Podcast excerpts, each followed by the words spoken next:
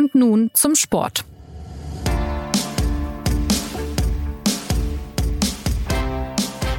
Herzlich willkommen zur neuen Folge des SZ Sport Podcasts.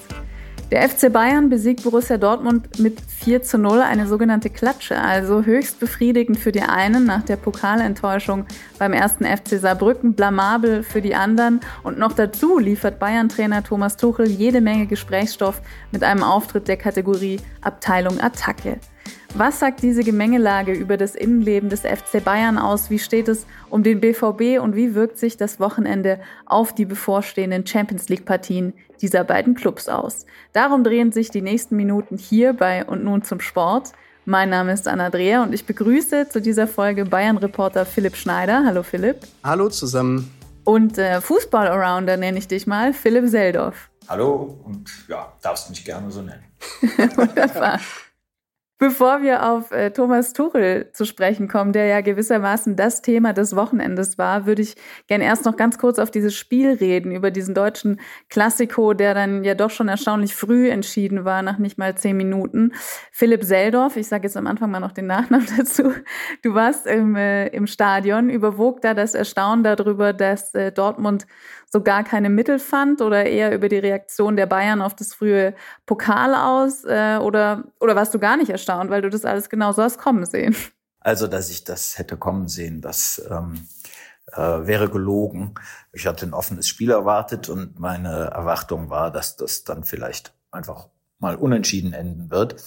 Die Dortmunder schienen gut drauf zu sein, jedenfalls äh, so ähm, widerstandsfähig und wettbewerbsfähig. Ähm, und die Bayern äh, schienen etwas angeschlagen zu sein. Aber ähm, wie wir alle wissen, war der Verlauf dann ein ganz anderer. Das konnte man tatsächlich allerdings ungefähr nach anderthalb Minuten schon erkennen, denn äh, die Bayern haben ja ähm, sofort wirklich keine Sekunde verloren, um äh, um das Spiel in den Griff zu nehmen und, und Dortmund ähm, unter Druck zu setzen. Und, ähm, es hätte ja auch schon vor der achten Minute bereits 2-0 stehen können, wenn Coman seine gute Schusschance genutzt hätte. Das 2-0 nach acht Minuten hat dem Spiel dann natürlich die Richtung gegeben und, und das sehr, sehr eindeutig und auch sehr einseitig geprägt.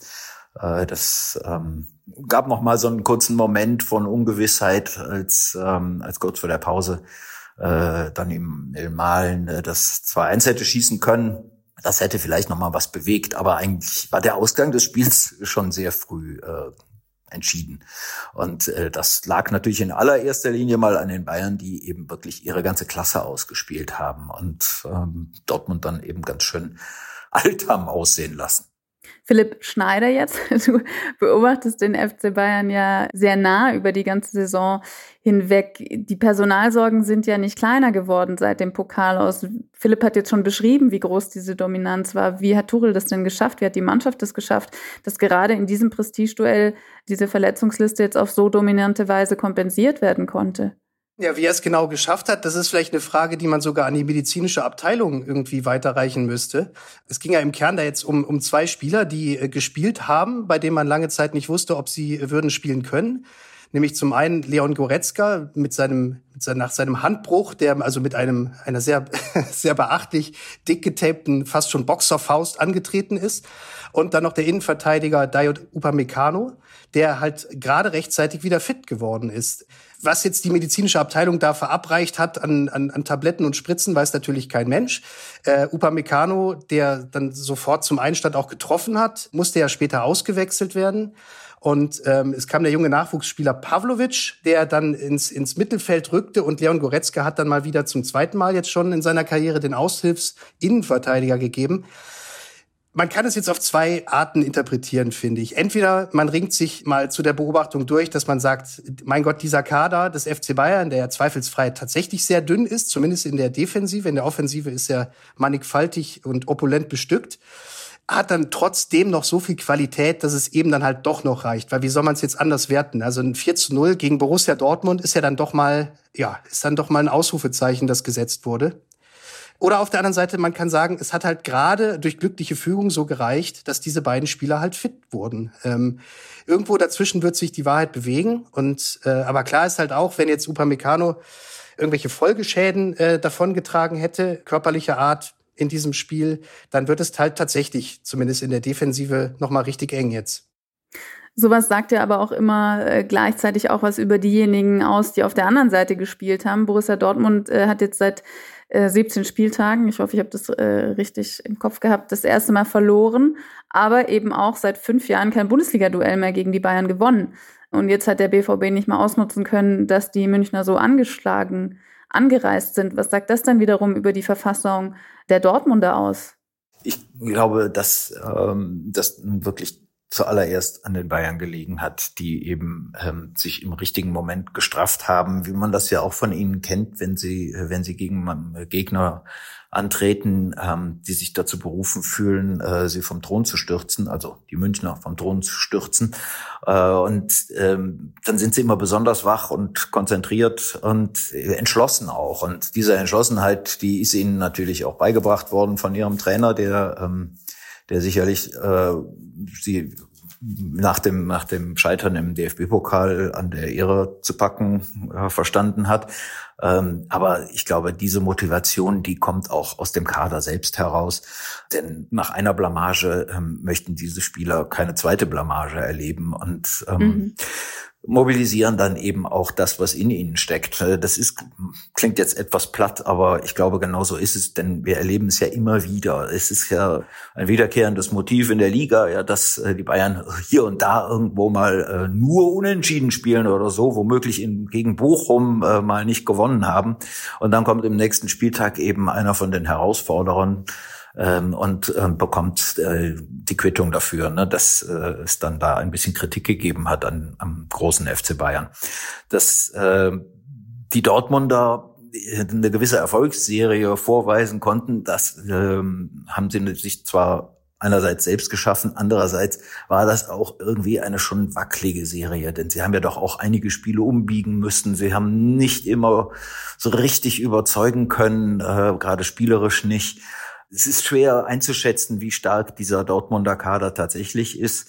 Ich finde, dass sie ähm, mit dem Verlust von Jude Bellingham natürlich einfach äh, Klasse verloren haben. Und mhm. ähm, die kann man auch nicht ausgleichen ähm, auf Anhieb. Ähm, das macht sich auch bemerkbar im Spiel. Das ist ein bisschen zufälliger, als es mal war. Ich finde das aller Ehren wert, das, äh, was sie bisher so geschafft haben.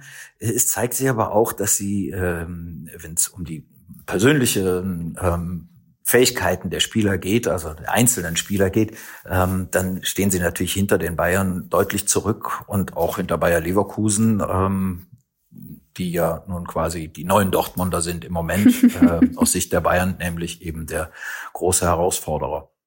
Ja, die Tabelle liest sich ja so. Leverkusen Platz eins, Bayern Platz zwei, VfB Stuttgart ist Dritter und, und Dortmund Vierter.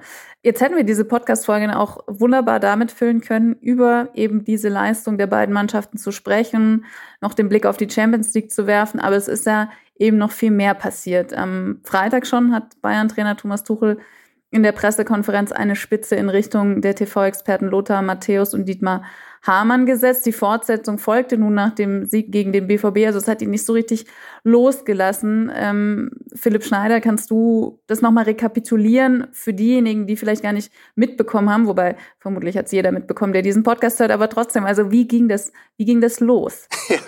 Ja, du hast es ja gerade schon gesagt. Also los ging es tatsächlich ähm, mit dieser Vorspieltagspressekonferenz in München, also am Freitag wo Thomas Tuchel ja tatsächlich etwas ganz Wunderbares äh, gelungen ist, nämlich ein wirklich richtig, ein rundum gelungener Gag.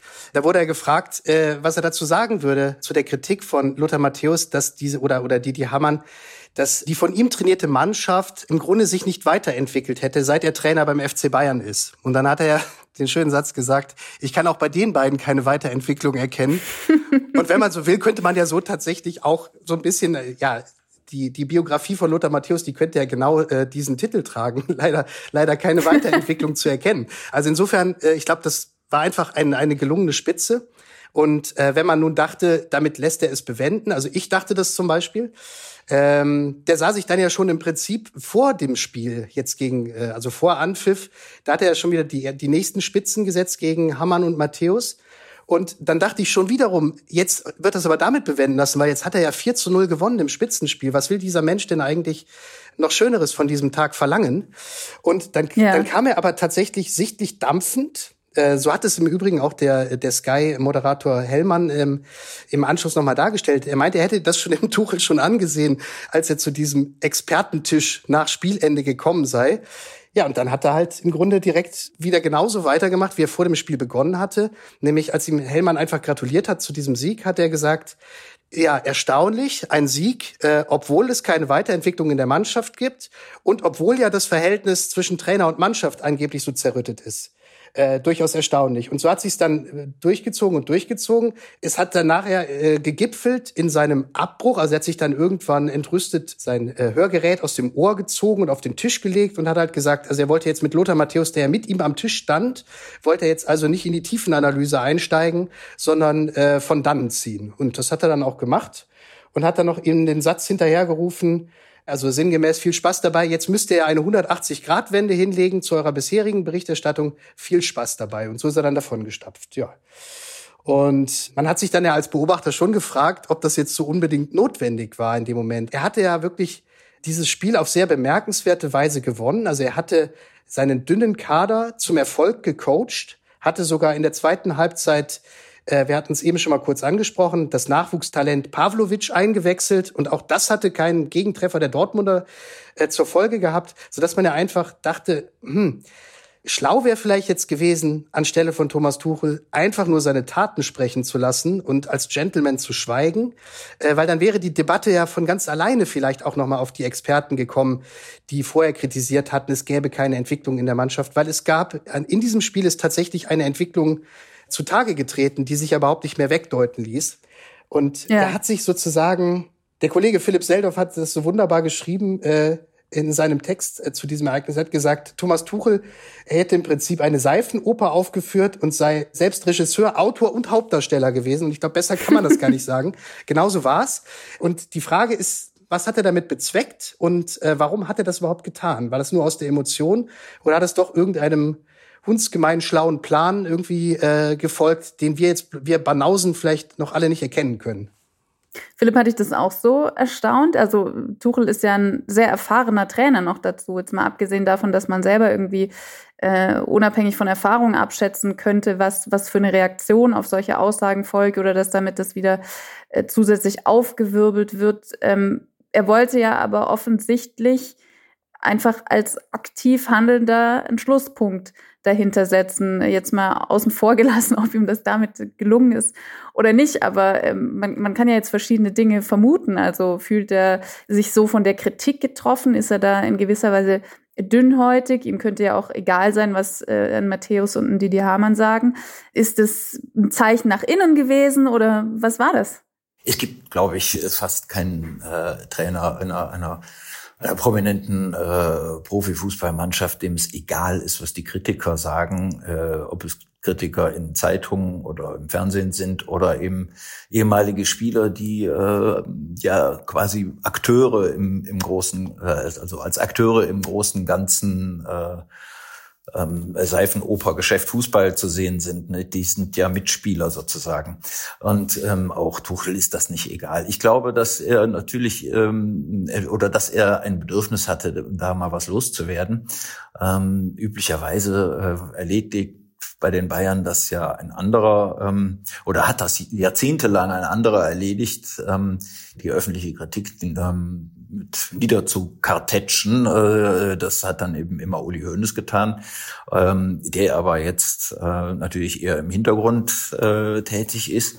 Und ähm, das nicht zur Stelle sein konnte. Und äh, jetzt hat Tuchel sozusagen selbst in die Hand genommen.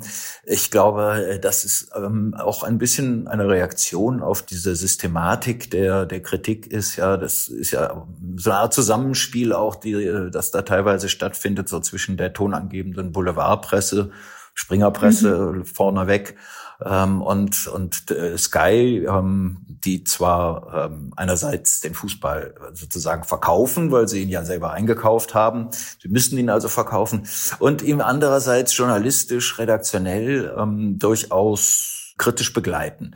Und da liefern sich die beiden Parteien sozusagen ähm, gegenseitig Schlagzeilenmaterial. Und ähm, Tuchel steht so mittendrin und das hat er ja zwischenzeitlich ja auch mal anklingen lassen, ja, dass er dat, dafür eigentlich nicht zur Verfügung stehen möchte, permanent auf die äh, teilweise sehr, sehr, sehr steilen, provokativen Thesen von äh, Dietmar Hamann reagieren zu müssen, weil er immer wieder danach gefragt wird, oder eben auf Lothar Matthäus ähm, ja auch ähm, durchaus unnachgiebige Kritik ähm, ähm, eine Antwort zu geben.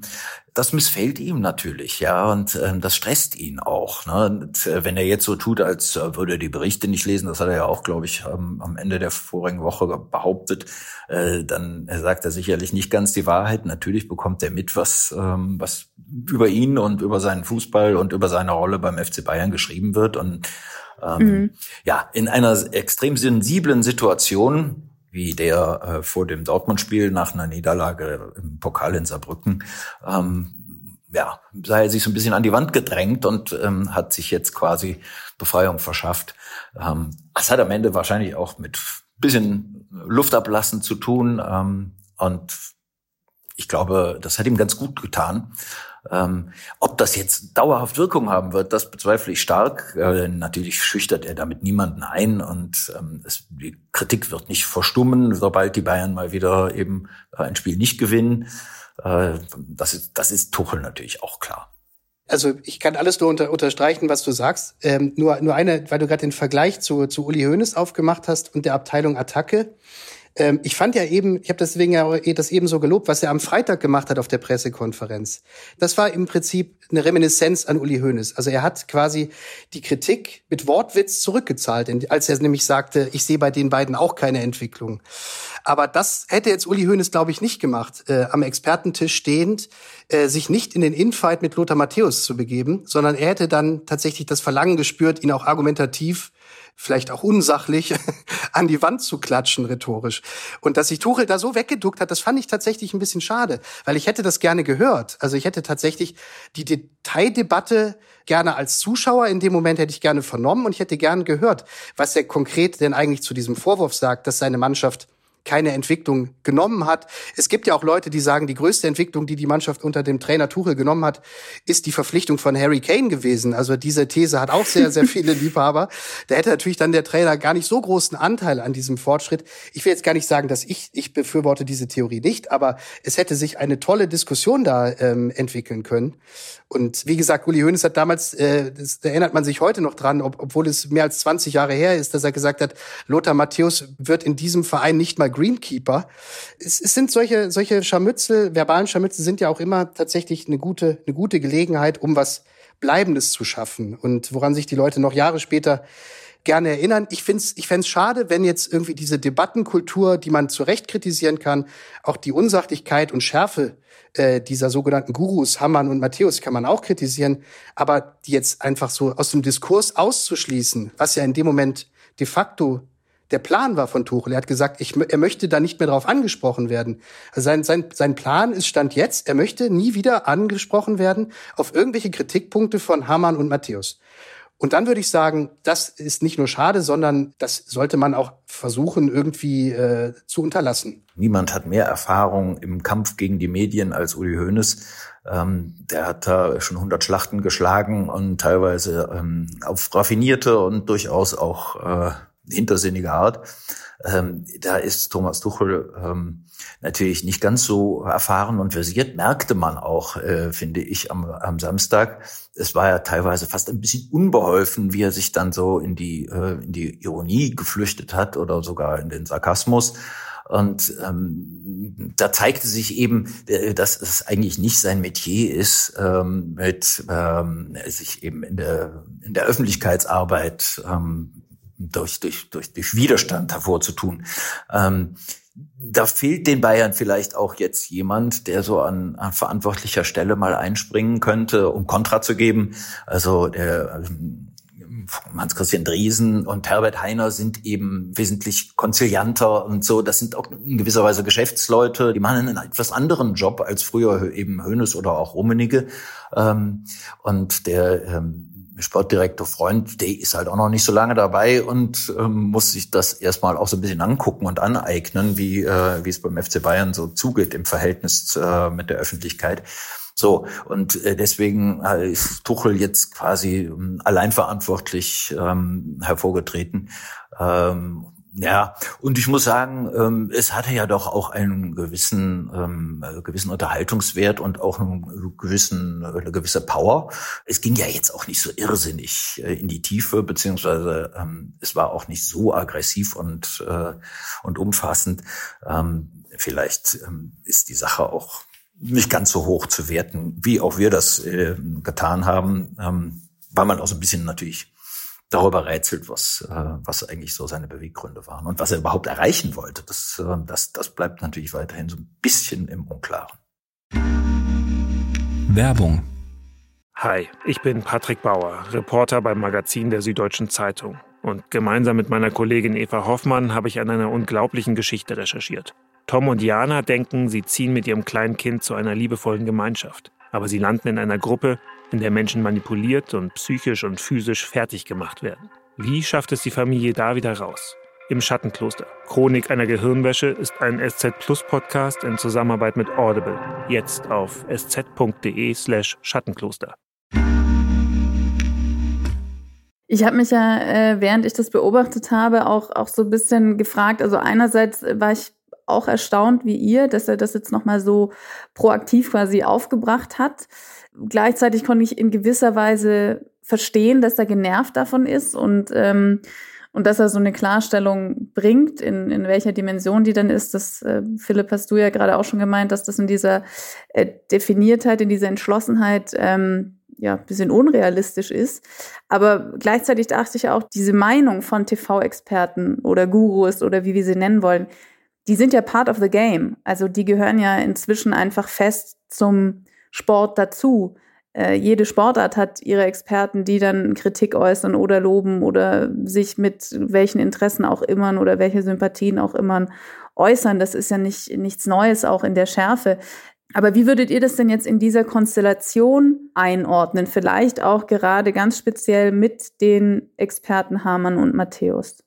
Der Lothar Matthäus, der ist ja schon länger jetzt so ein bisschen ähm, jemand, der den FC Bayern versucht, an jeder Stelle zu nerven, wo es halt nur geht. Manche Leute sagen, das macht er halt nur, weil er halt tatsächlich doch gerne mal einen Job endlich finden würde in diesem Club, über den Uli Hoeneß halt gesagt hat, dass Lothar Matthäus hier nicht mal Greenkeeper wird. Ähm, und es gab ja in diesem Jahr schon einen weiteren ähm, legendären Disput, den er sich Anfang des Jahres mit dem damaligen Vorstandsvorsitzenden Oliver Kahn geliefert hat. Und das stimmt, der war ja fast noch legendärer. Ja, der, ja, der war, der war insofern halt auch legendär, weil der ähm, ich habe das damals so beschrieben, dass er in so eine Detektivrolle da äh, geschlüpft ist, der Lothar Matthäus. In eine Rolle, die, man kann jetzt sagen, die war vielleicht völlig unnötig, aber es war zweifelsfrei eine Rolle, die garantiert niemand anders haben wollte, außer Lothar Matthäus. Also niemand wollte diese, diesen Job übernehmen, diese nervigen Fragen zu stellen. Und das war nach dem, nach der Trennung eben von Julian Nagelsmann und äh, unter diesen sehr kuriosen Umständen, an die wir uns erinnern, und Tuchel war neuer Trainer.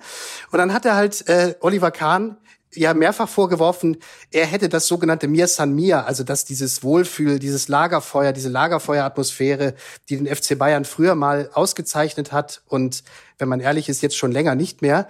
Ähm, er sei dafür sozusagen verantwortlich, dass das abhanden gekommen sei. Und dann hat sich ein legendärer Dialog entwickelt zwischen den beiden, weil Oliver Kahn dann tatsächlich zu Lothar Matthäus gesagt hat, was heißt das eigentlich? Was willst du eigentlich sagen? Was ist, was ist denn dieses Mir San Mir? Und man hat sich so gedacht, die, die, die reden jetzt gerade irgendwie über die Erfindung des Rats oder die Entdeckung des Feuers, aber die sprachen über etwas, was sich gar nicht so einfach in Worte fassen lässt. Aber sie, der Punkt war, sie sprachen vier Minuten darüber und nach diesen vier Minuten war keiner schlauer, die beiden nicht, der Zuschauer nicht. Und äh, ja, das ist halt eine, eine, eine Eigenschaft, die Lothar Matthäus natürlich mit sich bringt, ähm, weil es von ihm in gewisser Weise erwartet wird. Also er bekommt halt Geld dafür, äh, diese Fragen zu stellen und dann halt, wie es der Philipp auch gerade dargestellt hat, halt auch in erster Linie Schlagzeilen für die Springerpresse zu generieren. Ich bleibe halt dabei, wenn man sich irgendwie mit einem, mit einem gewissen Charme dieser Debatte stellt, dann passiert einem nichts Schlimmes, auch nicht als Trainer des FC Bayern. Wobei man das auch nicht unterschätzen darf, wie unglaublich nervtötend das Prinzip ist, wenn man Bayern-Trainer ist, dass man die immer gleichen Fragen gestellt bekommt. Äh, das ist eben der Unterschied zu anderen Clubs, zu kleineren Clubs. Da verschwinden solche Themen irgendwann mal. Aber bei Thomas Tuchel sind es halt im Grunde drei Themen, drei, vier Themen, die er, auf die er bei jeder Pressekonferenz angesprochen wird. Eines dieser Themen war, bis Manuel Neuer ins Tor zurückgekehrt hat. Jede Woche wurde er gefragt, wann kehrt Manuel Neuer ins Tor zurück? Wie sieht's aus? Dann wurde er in jeder Pressekonferenz gefragt, was ist denn jetzt eigentlich? Sie haben ja keine sogenannte Holding Six, also einen rein defensiven Mittelfeldspieler. Was machen Sie denn jetzt? Das wurde er immer gefragt. Und dann wurde er immer auf Lothar Matthäus und Didi Hamann angesprochen. Und der vierte Punkt auf diesen aus Tuchels Sicht zu dünnen Kader. Und wenn man halt plötzlich dann weiß als Trainer, ich kann mir das schon vorstellen, du gehst in eine Pressekonferenz, du weißt genau, diese vier Themen, die kommen jetzt wieder, die kamen letzte Woche und die kommen nächste Woche auch wieder, dass man dann irgendwann mal versucht, zumindest einen dieser Handlungsstränge, die für einen Trainer sehr nervig sind oder Debattenstränge einfach mal künstlich abzusägen. Und ich glaube, das hat er jetzt tatsächlich vor. Ich glaube, er wird morgen, wenn er gefragt werden wird, nach Hamann und Matthäus, wird er halt einfach sagen, nächste Frage bitte. Ich gebe keine Antworten mehr zu irgendwelchen Fragen, in denen Lothar Matthäus oder Didi Hamann vorkommen.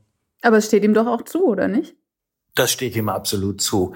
Äh, in, in der Tat, äh, ich glaube, dass das ähm, tatsächlich der Versuch ist, ähm, zumindest dieses Kapitel der Öffentlichkeitsarbeit zu schließen. Ähm, das wird ihm nicht gelingen, fürchte ich, denn ähm, es, es hört ja nicht auf. Es, es wird immer weitergehen. Der FC Bayern bleibt eben so der Gegenstand äh, die Erregung öffentlicher Belustigung oder äh, eines, äh, eines Ärgernisses, wie auch immer äh, die äh, Gemütslage gerade ist. Ähm, da ist jetzt letztlich ähm, jeder Anlass groß oder auch gering genug. Und ähm, ob das dann von äh, Hamann oder Matthäus vertreten wird, spielt letztlich keine Rolle. Also aus dieser aus dieser Maschinerie wird sich äh, Tuchel mit diesem mit diesem kleinen Exkurs äh, in in die Abteilung Abtacke ähm, nicht nicht verabschieden können. Ähm, aber vielleicht hat es ihm auch einfach mal ganz gut getan. Ich finde, man kann das ja auch äh, so betrachten, ähm, dass Lothar Matthäus in gewisser Weise die Erwartungen eines TV-Experten, auch kritische Fragen zu stellen, voll erfüllt. Da gibt es ja auch manch anderen Experten, der ähm, auf einmal, sobald die Person, um die es geht, neben ihm steht, vergisst, dass er davor eine kritische Frage hatte. Ich finde das auch. Äh, Matthäus ist immer sehr nah dran am Sport und am Spiel und natürlich versteht er total viel vom Sport und vom Spiel und äh, deutet vieles richtig. Er ist allerdings in seinen dann äh, Urteilen ist er natürlich auch ähm, der also wirklich äh, wie das Schilfrohr im, im Wind. Ähm, haben die Bayern mal, äh, haben die Bayern gewonnen, dann ist es äh, alles großartig und äh, die Formation steht und die Taktik stimmt. Und haben sie dann eben nicht gewonnen oder auch nur irgendwie eine schlechte Halbzeit gespielt, ja, dann wird das große Ganze in Frage gestellt. Das, das kommt bei Matthäus halt auch vor. Da ist ja wirklich wenig Stringenz in dieser Kritik.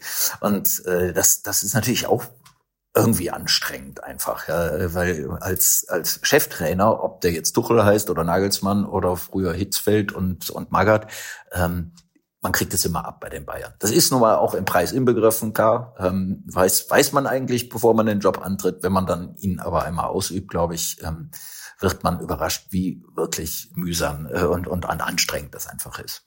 Ja, und das von Philipp angesprochene Lob plötzlich der Bayern, das gipfelte dann gestern in, der, in dem herrlichen Satz von Lothar Matthäus.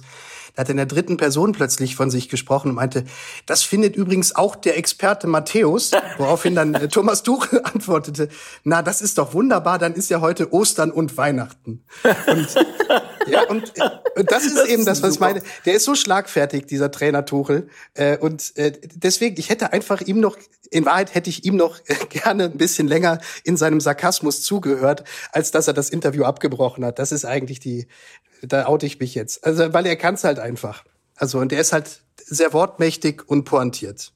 Wir haben jetzt für diesen expliziten Fall äh, keine definitive Antwort, was, was Tuchel mit seinem Verhalten, mit seinen Aussagen da verfolgt hat und haben jetzt gemutmaßt. Aber man kann diese Episode ja einordnen in ähm, die bisher geschriebenen Kapitel zum Trainer Thomas Tuchel. Also grundsätzlich seine Auftritte oder auch sein Verhalten, wenn es Kritik gibt äh, gegen vielleicht auch Clubbosse. Philipp, wie, wie würdest du das mit diesem Blick, also ein bisschen übergeordneter interpretieren, auch vielleicht, was das jetzt gerade über die Phase aussagt, in der Tuchel mit seinem aktuellen Club, dem FC Bayern, steckt? Also was man, glaube ich, als roten Faden erkennen kann ähm, in dieser ganzen Ära Tuchel, die ja jetzt auch seit März schon läuft, dass er immer sehr bemerkenswert offen seine Meinung kundtut. Also auch zum Erstaunen der Öffentlichkeit. Wir erinnern uns an seine Stellungnahme mal, äh, wo er nach einer Niederlage in der Champions League plötzlich sagte, er, er hätte sich schockverliebt in seine Mannschaft.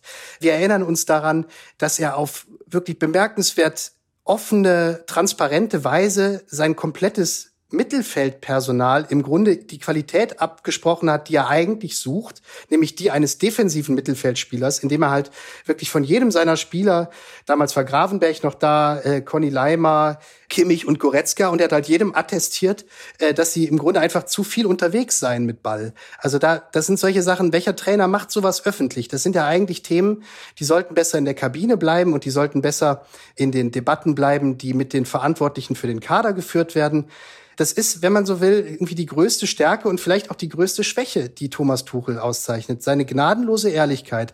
Und er trägt halt nicht nur sein Herz irgendwie auf der Zunge, sondern auch äh, sein Zorn, wie wir es jetzt erlebt haben nach dem Dortmund-Spiel. Und als Reporter ist man natürlich dankbar für so einen Trainer, weil es gibt nichts Langweiligeres als jemanden, der nie öffentlich macht und nicht mal ansatzweise anreißt, was ihn gerade umtreibt als Trainer und was ihn beschäftigt, was die Probleme einer Mannschaft sein können. Ob es dann der Sache immer dienlich ist, also, wie gesagt, für die Medien ist es natürlich ein Fundstück, so ein Trainer, der, der sich so äußert. Aber für den Club, ob es dann immer so hilfreich ist, zum Beispiel die angesprochene Totalrasur des Mittelfeldpersonals, was er halt in der Sommerpause im Grunde gemacht hat, die hat höchstwahrscheinlich bei dem einen oder anderen Akteur dann auch Spuren hinterlassen, weil er sich hinterfragt hat, okay, ich kann halt diese Spielweise, die der Trainer eigentlich von mir verlangt, nämlich dass ich mich mit meiner ganzen Hingabe nur den Defensivaufgaben äh, widme und mich überhaupt nicht in die Offensive einschalte oder mal einen Chipball spiele, der dann äh, ein Assist wird und zu einem Tor führt. Das kann ich halt gar nicht. Also was das letztlich in den Köpfen der Spieler auslöst, ob das immer nur ja, leistungssteigernd und ähm, als Motivationsrede fungiert oder ob das halt auch gewisse Blockaden verursachen kann, das wird man letztlich jetzt nicht beweisen können. Ähm, aber es ist jedenfalls eine Rhetorik, die man von kaum einem anderen Trainer kennt. Für die Öffentlichkeit, für die Journalisten wie uns ist es natürlich toll. Nur ein weiteres Beispiel, was er ja auch öffentlich gemacht hat, ist, dass nach diesem, nach dieser Transferperiode, die ja beim FC Bayern bekanntlich ein siebenköpfiges äh, Gremium verantwortet hat, äh, wo dann zum Erstaunen dieses siebenköpfigen Gremiums am, am Schluss der Transferperiode nur noch lauter Spieler den Verein verließen, aber doch überhaupt keiner mehr kam. Auch das hat er ja öffentlich gemacht und hat halt gesagt, dieser Kader ist auf Kante genäht und äh, sozusagen ein, ein, ein Betriebsrisiko. Und da hat er dann ja auch die Kritik geerntet von den Bossen, also von Jan Christian Dresen, dem neuen Vorstandsvorsitzenden, der ihm dann gesagt hat, ähm, dann erwarte ich von einem Trainer halt, dass er ein bisschen kreativ wird und das ist er dann ja auch geworden, indem er zum Beispiel Leon Goretzka zu einem Innenverteidiger jetzt schon zum zweiten Mal umfunktioniert hat indem er Nachwuchsspielern wie Kretzig und Pavlovic halt jetzt auch mal Spielzeit, äh, tatsächlich aus der Not, aber immerhin äh, Spielzeit gegeben hat. Mhm. Es sind halt in den letzten Wochen und Monaten, das ist das Einzige, was ich sagen möchte, sind halt Debatten in die Öffentlichkeit gekommen, die dort nicht unbedingt hätten landen müssen. Also auch diese Debatte über den Kader, das hätten die Medien schon ganz von alleine irgendwie entdeckt, dass da vielleicht jetzt ein Innenverteidiger fehlt, dass da vielleicht auch ein defensiver Mittelfeldspieler noch fehlt. Aber man konnte es dann in der Presse halt immer untermauern mit Zitaten vom Tuchel gegen Hoeneß. Hoeneß findet nämlich, äh, dass, dass der Trainer mindestens genauso verantwortlich dafür ist, dass nicht noch Spieler gekommen sind. Tuchel wiederum findet, dass er überhaupt nicht dafür verantwortlich ist und so weiter. Das sind im Grunde Debatten, die sich der Club hätte ersparen können, wenn diese Debatten nicht in der Öffentlichkeit gelandet wären. Es wäre dann nur für uns langweiliger geworden, ganz klar. Das macht doch zugleich auch den Unterhaltungswert des, äh, den traditionellen Unterhaltungswert des FC Bayern aus, dass eben solche Debatten einigermaßen öffentlich stattfinden, äh, unter Zutun eben auch der, äh, der Hauptdarsteller. Ich glaube, dass äh, das auch damit zusammenhängt, äh, dass sich die, die, diese Leute auch so ein bisschen aneinander gewöhnen mussten erst. Also Tuchel an die, an die alten Bayern-Herren ähm, und selbiger an, an Tuchel. Ähm, soweit ich das verstehe, haben die nach wie vor eine sehr gute und sehr enge Beziehung. Also ähm, speziell Hönes und Tuchel ähm, sind ja im ständigen Austausch privat, also ne, im, im persönlich meine ich. Ähm, und äh, so, da, da herrscht schon Sympathie füreinander. Ich glaube, äh, die haben sich natürlich äh, im Sommer äh, gegenseitig geschadet. Einerseits hat Tuchel äh, zu viel gefordert oder den, den Anschein erweckt, zu viel und zu fordern, vor allen Dingen auch ähm, zu teure äh, Spieler zu fordern. Äh, und die Bayern äh, äh, Vorgesetzten haben dann andererseits trotzig reagiert und gesagt, so dann, äh, dann holen wir jetzt gar keinen, weil so viel Geld wollen wir nicht ausgeben. Am Ende, ähm, wenn, wenn man das zusammenrechnet, wurde mir mal gesagt jetzt, äh, dann haben die Bayern in diesem Transfersommer knapp 30 Millionen plus gemacht, äh, obwohl so sie eigentlich ja. äh, bereit waren, 80 Millionen äh, Minus äh, mit 80 Millionen Minus rauszugehen aus dem aus dem Saison. Ähm, ja, das lässt ja dann auch Raum äh, für für weitere Korrekturen und das das wird ja wahrscheinlich auch passieren im Winter. Korrekturen ist ein gutes Stichwort, weil die womöglich jetzt kurzfristig notwendig sein werden. Am Mittwoch äh, steht das nächste Spiel an in der Champions League gegen Galatasaray Istanbul. Äh, die Münchner führen die Gruppe an. Also es ist rein sportlich jetzt eine Partie, die, ich sag mal, komfortabel angegangen werden kann, aber personell bleibt es ja knapp. Ähm, wie wird Tuchel an dieses Spiel jetzt rangehen und, und wie wichtig auch im, ich sag mal, weiteren guten Binnenklima wäre da jetzt äh, der nächste gute Auftritt? Also ich glaube, er wird es wie beim letzten Spiel machen, dass er in erster Linie wieder auf seine medizinische Abteilung hört und die dort ansässigen Experten, die ihm dann halt sagen, wie ist der Stand bei Upamecano, wie ist der Stand bei Goretzka. Goretzka selbst hat schon gesagt, es sei zwar etwas schmerzhaft gewesen, mit diesem, dieser dick bandagierten Hand zu spielen, aber er würde sich wünschen, ähm, das gleich äh, wiederholen zu dürfen. Ähm, also man kann, glaube ich, davon ausgehen, dass Tuchel jetzt mehr Personal zur Verfügung hat, weil ja auch der, ähm, der gesperrte Kimmich in der Champions League einsatzfähig ist. Das heißt, höchstwahrscheinlich wird der Kimmich wieder ins Mittelfeld äh, versetzen und dann wird dort einer weichen. Also entweder Leimer oder Goretzka. Und dann im, im, im folgenden Bundesligaspiel wird es wieder so sein, dass Kimmich wieder gesperrt fehlt und dann spielen wahrscheinlich wieder Leimer und Goretzka. Also man hangelt sich jetzt gerade so von Partie zu Partie. Aber das, was ich eingangs meinte, hat meiner Meinung nach nach wie vor Bestand. Die Situation ist noch an keinem Spieltag so bedrohlich gewesen, dass man sich wirklich äh, sorgen müsste, dass der FC Bayern jetzt vor die Hunde geht, sondern ähm, es ist dann doch immer noch ein Jammern auf sehr hohem Niveau, weil Absolut. die Spieler, die dann zum Einsatz kommen, die würden sich andere Mannschaften, äh, auch Borussia Dortmund, halt tatsächlich so wünschen. Ähm, insofern, wir können uns jetzt können es darüber spekulieren, ist er fit oder ist er nicht fit. Ich wage zu behaupten, selbst wenn Upamecano jetzt doch wieder nicht wird, nicht wird spielen können, mein Gott, dann spielt halt Goretzka wieder in der Innenverteidigung und, und, auf, und im Mittelfeld spielen Leiber und Kimmich. Was sind das denn für Debatten, die wir hier letztlich führen? Also Absolut. Da, da dürfen, dürfen wir nicht äh, nicht ganz ohne Selbstkritik sein. Wir ähm, machen da ja auch mit, das ähm, räume ich gerne ein. Allerdings muss ich auch manchmal sagen, das steht wirklich in keinem Verhältnis. Ja, ähm, wenn ich sehe, was andere Clubs für für Improvisationen machen müssen in ihren in ihren Reihen, ähm, ja, die wesentlich weniger ähm, vielversprechende Leute in der Reserve haben, äh, dann sind das schon echt ähm, luxuriöse Debatten, die da beim, beim FC Bayern geführt werden. Und da ist Tuchel auch nicht ganz frei von, von Schuldigkeit, ähm, das würde ich dann doch mal sagen wollen, denn er hat natürlich so eine etwas theatralische Art, ähm, Dinge zu beklagen, die nicht perfekt sind. Und ähm, das, da ist er natürlich auch anderes gewohnt aus Chelsea zum Beispiel. Ja, äh, da hätte er halt irgendwie nur kurz sagen müssen: Ja, wir bauen jetzt hier vier neue Innenverteidiger. A, 50 Millionen Einkaufspreis und dann hätte er die bekommen. Äh, jetzt überspitzt gesagt natürlich, aber ähm, das, das geht halt beim FC Bayern so einfach nur auch nicht, obwohl da ja schon hohe Bedürfnisse befriedigt werden. Nur ähm, da hätte er sich dann hier und da auch mal ein bisschen zurückhalten können. Ähm, so wirkt das alles etwas überdramatisch, finde ich. Er ist natürlich äh, auch angelegt in seinem Naturell als Perfektionist. Aber ähm, wir werden dann sehen am Mittwoch, wie sich der FC Bayern personell aufstellt, wie es sportlich weitergeht und vielleicht ja auch, wie es in der Debatte zwischen dem Trainer Thomas Tuchel und den TV-Experten weitergeht. Dortmund trifft am Dienstag schon auf Newcastle, jener Gegner, der zumindest beim letzten Aufeinandertreffen für gute Erinnerungen bei den Dortmundern gesorgt hat. Jetzt aber geht es darum, sich nach der Pleite gegen die Bayern zu befreien. Ob das gelingt und wie die Bayern auftreten, das können Sie dann alles wie gewohnt in der Süddeutschen Zeitung lesen. Die heutige Folge produziert hat Julia Ongiert. Die nächste Folge von Und nun zum Sport gibt es wie gewohnt kommenden Montag. Wir freuen uns, wenn Sie wieder mit dabei sind. Bis dahin eine schöne Woche. Machen Sie es gut.